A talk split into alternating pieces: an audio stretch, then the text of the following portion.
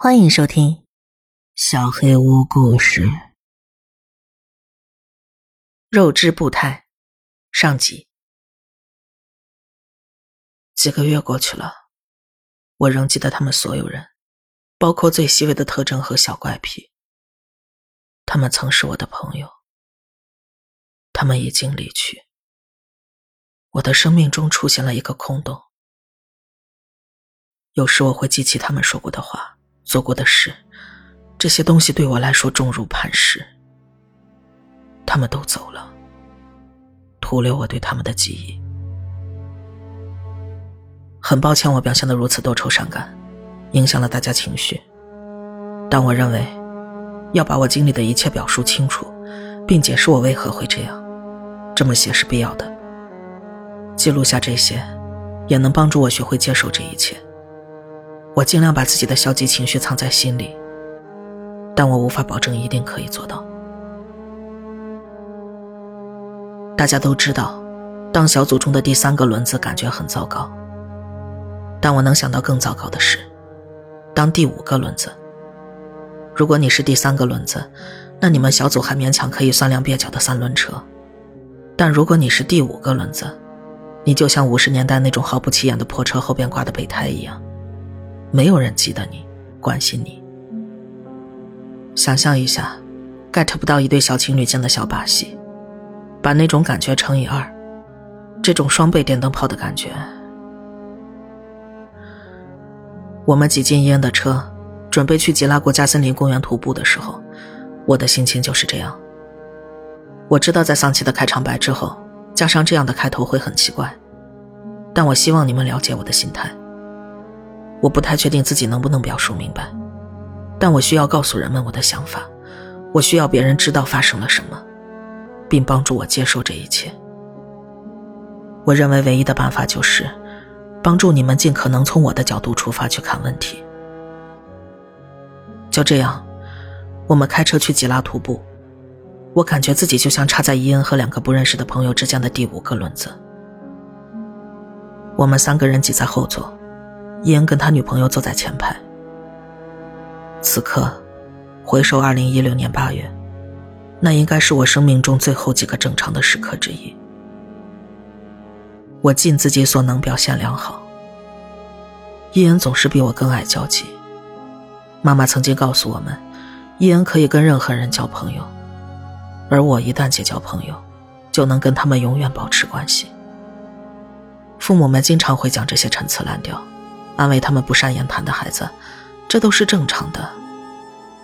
不幸的是，我花了将近十九年的时间才明白，这不是真的。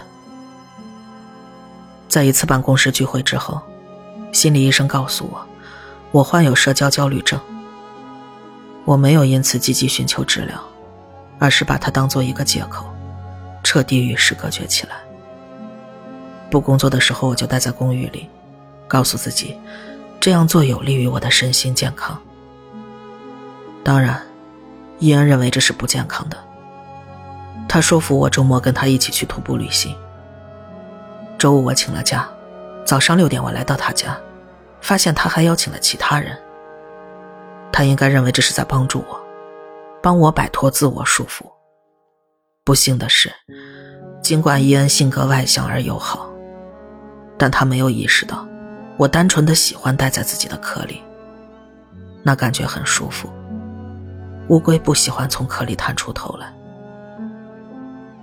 因为时间尚早，我还昏昏沉沉的，加上介绍过于简短，所以除了哥哥和他女朋友耶西卡这两个我本就认识的人，另外两位叫什么，我压根儿没能记住。总之，我们收拾好行装，出发了。经过三个小时尴尬的沉默，我们到了目的地。伊恩想缓解气氛来着，但我简短的回答，还有其他人昏沉的睡意，把他的念头抹杀了。我们在吉拉悬崖民居附近找到了停车场，一边收拾装备，我们花了一点时间，沉浸在头顶那片美景之中。很难想象有人在悬崖的岩壁上挖出了一个小镇，而且还是在七百年前。停车场上除了我们，没有其他人在。我们需要一点社交润滑剂，所以大家就着壮丽的美景，分享了半打啤酒。喝完酒，上好厕所，备好装备，伊恩详细介绍了我们要走的路线。我们当时并不知情，伊恩没有告诉我们，由于洪水侵袭，这个夏天西福克小径被关闭了。但其实这条路本身并没有什么危险，只是洪水过境之后无人清理，路面崎岖一些罢了。虽然它本身并不危险，但一路上我们都见不到其他徒步的游客。等我们真正需要帮助的时候，其中的问题就会显现出来。吉拉环线长约三十英里，伊恩估计我们每小时可以走两到三英里。周日回去时间足够了，甚至还有时间为周一的工作日做些准备。然而没人知道，我们已经踏足国家公园内的封闭区域。即使此刻，我盯着这片区域的地图。但我仍然跟当时的自己一样迷茫。我只是随大流，试着对每件事情都保持开放积极的心态。我想试着更好的了解伊恩和叶西卡的朋友。我想我的境况终于开始好转了。孤身在新墨西哥州的僻静公寓里住了一年多，没有任何朋友。我去上班，然后回家，然后什么也不做。有时整个周末我都不说一句话，甚至见不到任何人。我知道，如果我不积极迅速的做出改变，孤独就会成为常态。这让我很害怕。第一天，一切相对平静，大部分时间我们都在欣赏风景、晒太阳、呼吸新鲜空气。感觉这一路的海拔是不断攀升的。我还不习惯徒步，总是落在他们后面，但也不至于看不到他们的身影。我们停在一片树荫下休息。那棵树的树皮看上去就像死鳄鱼的干鳞片。我试着跟每个人都寒暄几句。我跟伊恩和耶西卡聊起他们近期的工作，跟另外两个人交流的时候，我只勉强说了几句，话题就干瘪了，然后结束了。我跟自己保证，等停下来过夜的时候，我会表现得更好。我们休息了一会儿，然后继续往上爬。这时，大家才意识到我在此处是多么格格不入。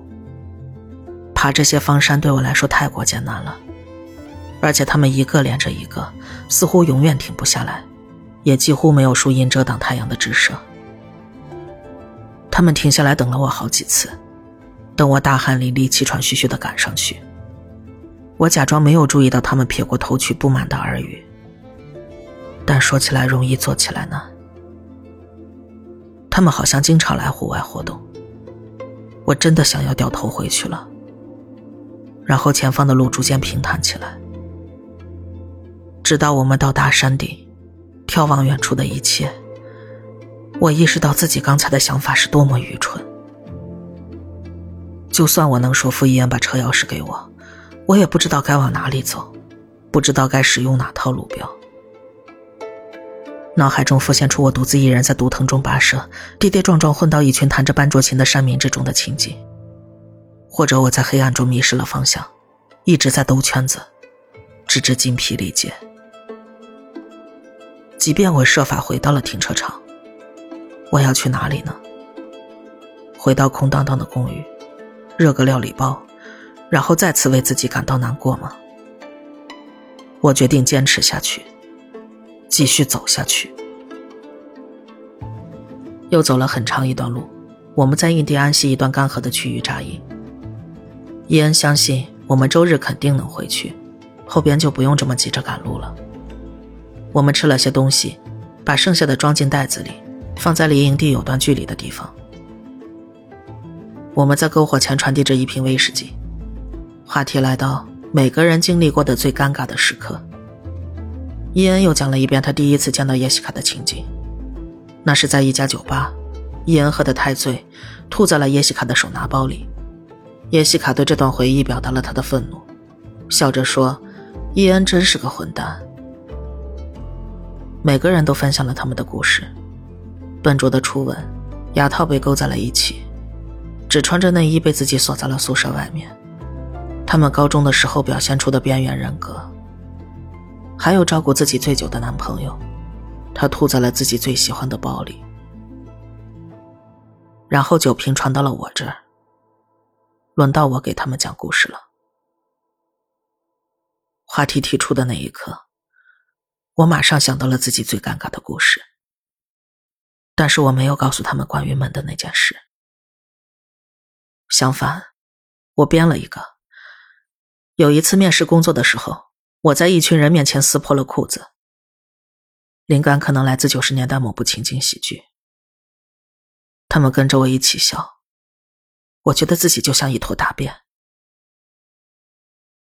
他们不厌其烦的讲述自己最尴尬的时刻，对彼此的经历表示同情，而我，我太害怕了，我不敢告诉他们真相，我不能告诉他们关于门的事情。后来酒喝完了，谈话又持续了一会儿，实在没得聊了，我们熄灭萤火，带着醉意睡觉去了。半夜我被尿憋醒，酒还没醒。我踉跄着朝树林走去解决问题。快结束的时候，纳迪亚的声音划破了黑暗，他问我有打火机吗？我没听到他走近，吓得我直接跳了起来。要不是我正在尿，我肯定就被吓尿了。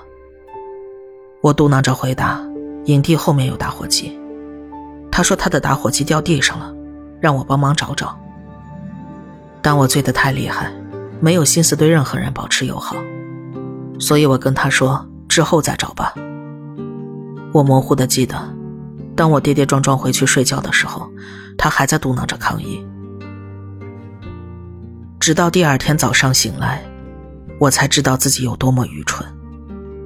他们几个昨晚都听到周围树林传来嚎叫声，他们都认为这是墨西哥灰狼发出来的，但是没有人能确定。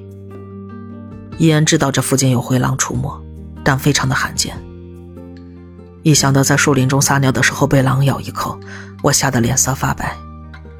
我决定下次去树林里上厕所一定把伊恩叫上。我们简单吃过早餐，收拾好行李，继续徒步。第二天稍微好了一些，难以忍受的骄阳被厚厚的云层遮住了。我们沿着幺五七杠七二九路口过了几条河。然后沿着小熊峡谷向 TJ 处栏前进，那是这次旅程的终点。由于小路还没有清理干净，我们不得不提防着一片片的毒葛和铅麻。这一次我表现的好多了，尽管有些轻微的宿醉，但我觉得自己逐渐适应了沉重的背包，还有哥哥借给我的这双笨重的靴子。中午时分，我们停下来扎营，从小河里取了些水。投入碘片并煮沸，剩下的时间里饮用水要省着点喝了。我想，也许是因为昨晚我们遭遇了狼，为这趟旅程增添了一丝严肃的气氛。也许是今晚没那么多话题和笑话了，大家围着萤火吃了点东西，只是随便闲聊了几句。伊恩和耶西卡先去睡了，我跟其他人待了一会儿。但基本上没人说话。过了一会儿，另外两个人也去睡了。我一个人在萤火边多享受了一会儿温暖。我刚把萤火扑灭，格里朝我走了过来，向我要地图。他说他想计划一下路线，这附近有伊眼泉，我们应该去看一看，而且那距离很近的。我从伊恩背包里拿出地图交给他，然后去睡觉了。第二天一早，我被伊恩翻动背包的声音吵醒了。他越找声音越大，越来越生气。饭盒叮铃咣啷撞到一起，但他怎么都找不到。他很沮丧，干脆把包翻过来，把所有东西都倒出来。他都快把自己的头发扯下来了。我想知道他到底在找什么。我刚走过去，他就问我：“你看见地图了吗？我找不到了。”格里呢？我昨晚把地图给他了，他说要规划一下路线，今天带我们去参观泉水。你怎么没问问他呢？他可能知道。就在那时，伊恩的一句话改变了一切。格里，你说谁啊？奥利弗吗？别跟我说你以为他叫不是，我说的是格里，个子很高，很瘦。你开玩笑的吧？他看上去很困惑，就像一台老旧的电脑在试图处理什么东西，吱吱作响，就快要着火了。伊恩突然大喊：“谁他妈是格里？”其他人都看了过来。他有人大半夜找你要地图，你他妈就给他了？你把我们的东西给了树林里随便遇到的陌生人？我试着向他解释，告诉他我认识格里，他也认识格里。我记得我们第一天一起徒步的经历，但我找不到合适的言语来表达。这时，叶西卡走过来问：“怎么了？”艾文，你他妈怎么蠢成这样？随便有个叫什么格里的，大半夜过来找你要东西，你他妈就给他了？上帝呀！我们需要那张地图，这里的小路还没有清理干净。伊恩喊了有十五分钟。大家都明白了我们的处境。叶西卡想办法劝他冷静了下来，然后大家一起想下一步该怎么办。虽然我们还没完全完蛋，伊恩已经记住了大部分路标，但要确切找到我们的车的位置非常困难。我们收拾好行李，确保那个人没有拿走别的东西，然后动身出发了。路上。我感觉伊恩一直在盯着我。上次看他这么生气，还是在学生时代，他跟亚伦打架之前。他把对方揍得稀巴烂，然后得到了停学一周的惩罚。亚伦得到了一只乌黑的眼圈，还有裂开的嘴唇。那男孩嘴里再也没有出现过我们的妈妈。每当遇到岔路，伊恩都要停下来回忆应该往哪里走。由于路线封闭。小路上杂草丛生，这让一切变得更加困难。我想，这就是为什么我们转错了弯，开始在昏暗的小路上绕圈子，离家和安全越来越远。其实我也不知道究竟哪里出了问题，但显然我们没有地图，我只能这么猜测。快到中午时，紧张的氛围到了一个临界点。伊恩开始嘟囔一些甚至会让水手脸红的话，叶西卡努力掩饰自己快要哭出来的事实。奥利弗想要缓解气氛，他告诉大家，只要跟着指南针就可以平安到家。奥利弗的女朋友什么也没说，只是安静地盯着自己的脚步。我觉得他这么做是对的，因为卢卡斯总是走错方向，然后滑倒。他看上去就像喝了小半瓶伏特加，然后走着钢索一样。哦，还时不时被大功率电击棒戳一下。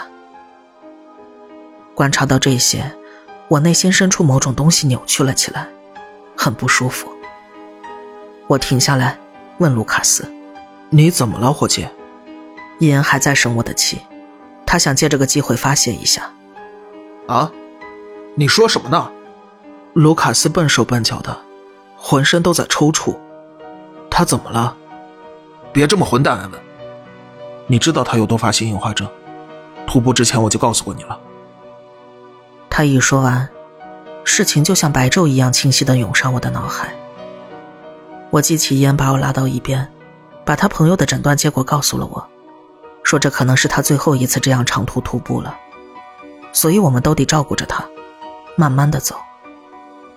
我记起看着他艰难的爬着放山上的小路，然后想起了我们的妈妈。还有他的病，这些勾起了我甜蜜而又悲伤的回忆。妈妈躺在医院的病床上，祝我们生日快乐。然后在半夜里，她以为我们都睡着了的时候，自己轻轻的啜泣着。我心中涌起负罪感，我走向卢卡斯，想要道歉。我刚往前走了一步，卢卡斯立刻对我咆哮起来，他四肢着地，缩成一团。他的汗毛就像因为感知到了危险而竖了起来，我看到他破碎腐烂的牙齿，他朝着我们发出嘶嘶的声音，然后大跳着向树林跑去。他的动作就像上一部《人猿星球》里的 CGI 怪物。它摇摇欲坠的平衡，被一种更原始、更野性的步态所取代了。它大步跑向远方，消失在了树林里。我最后看到的，是他掉在地上的衣服，而事实证明，那不是衣服，那是满是褶皱的灰色皮肤。这，这他妈什么都……奥利弗的声音就像打开了什么开关，所有人都进入了恐慌状态。我们开始沿路跑了起来，就像这对我们有什么好处似的。我脑子里唯一的想法就是，跟那个东西保持距离。我们背着沉重的背包，狂奔了大约十五分钟，能量几乎耗尽了。再加上森林那神秘莫测的自然环境，我们彻底迷失了。我们跑出了小路，来到了树林的更深处。我们想弄明白自己看到的究竟是什么。我只记得伊恩一遍遍的喃喃自语：“那他妈是什么鬼？”简单回答。那是卢卡斯。更详细的答案是，根本就没有卢卡斯这个人，没有这样的人。抱歉，我在故事中途打断一下。我觉得这是解释一切的最好时机。我知道，格里和卢卡斯是让人困惑的。这么做是因为，我觉得如果不让你先从我的眼睛里看到这一切。我就无法恰当的向你解释。我不知道该怎么称呼这些东西，我只知道，他们会对你的大脑产生影响。他们悄无声息的进入你的记忆，钻进你回忆城堡的围墙里。哪怕你意识到了有什么不对劲，你也不能确切的感知到差别。你的朋友会从四个增加到五个，而你根本无从察觉。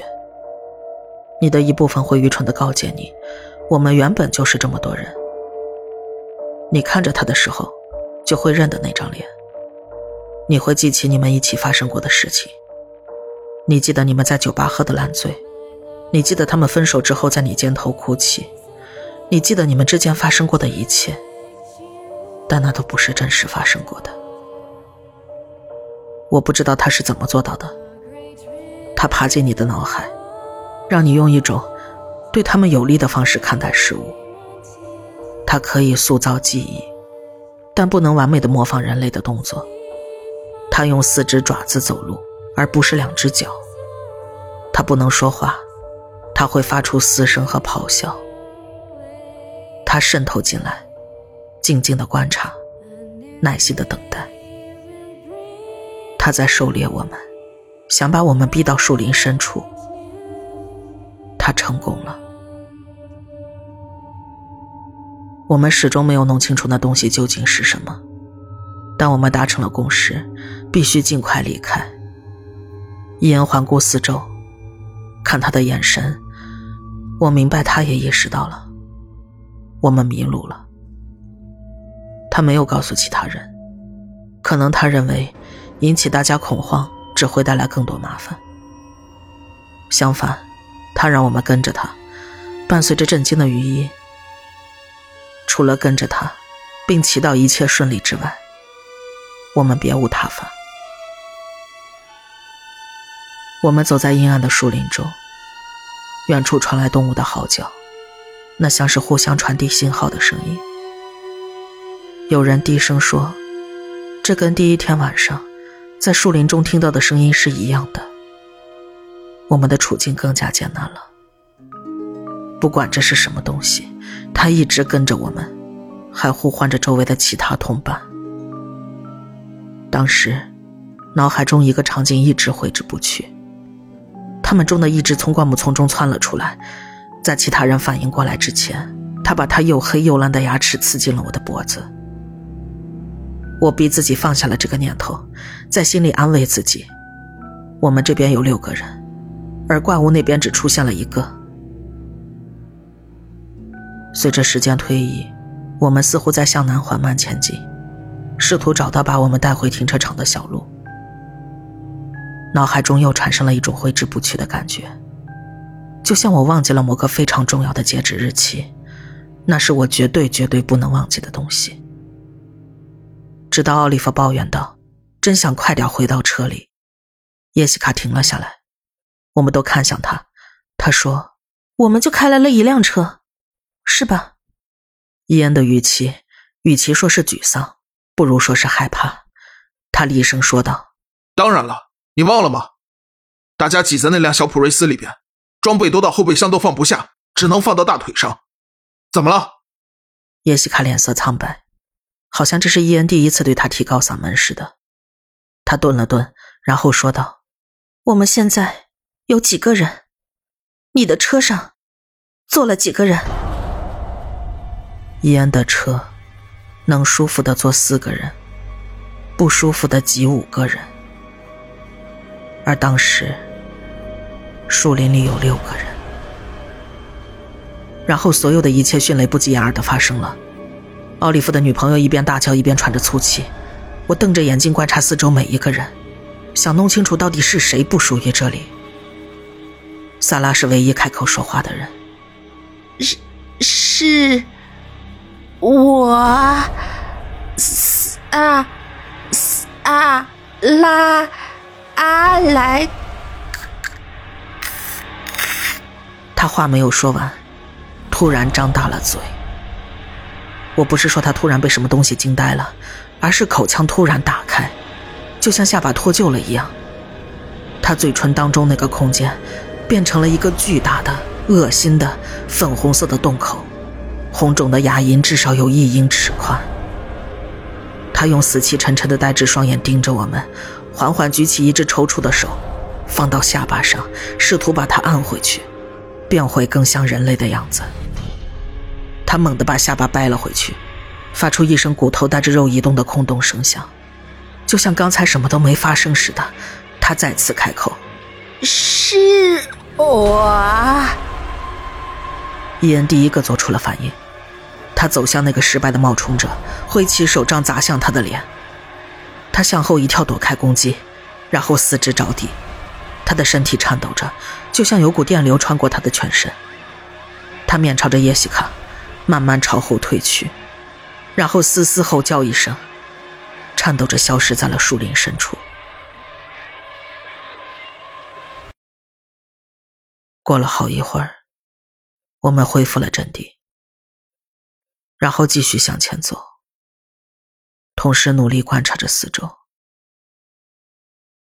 我记得奥利弗一边走一边胡言乱语，虽然没有人回应他，他还是不停的问：“你看见他怎么动的了吗？就跟癫痫病人一样，疯狂的抽搐。你看过疯牛病纪录片吗？那个东西就跟发病的疯牛一样。那他妈什么鬼东西？那是人吗？”人体能做到那个程度吗？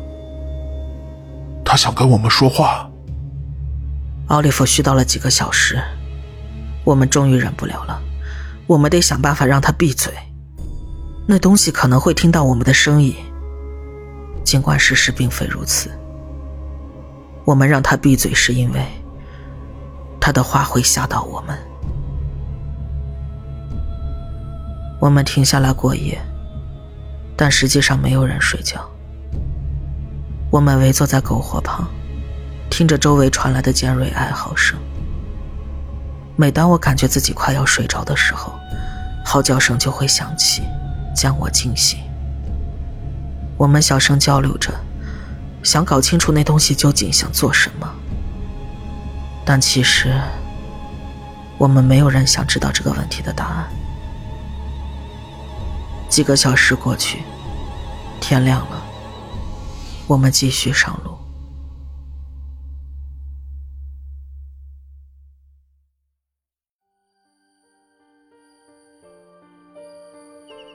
本期小黑屋故事就到这里。如果你做噩梦的话，没有关系，我会来把它吃掉的。我是小黑屋的墨，那我们梦里再见了。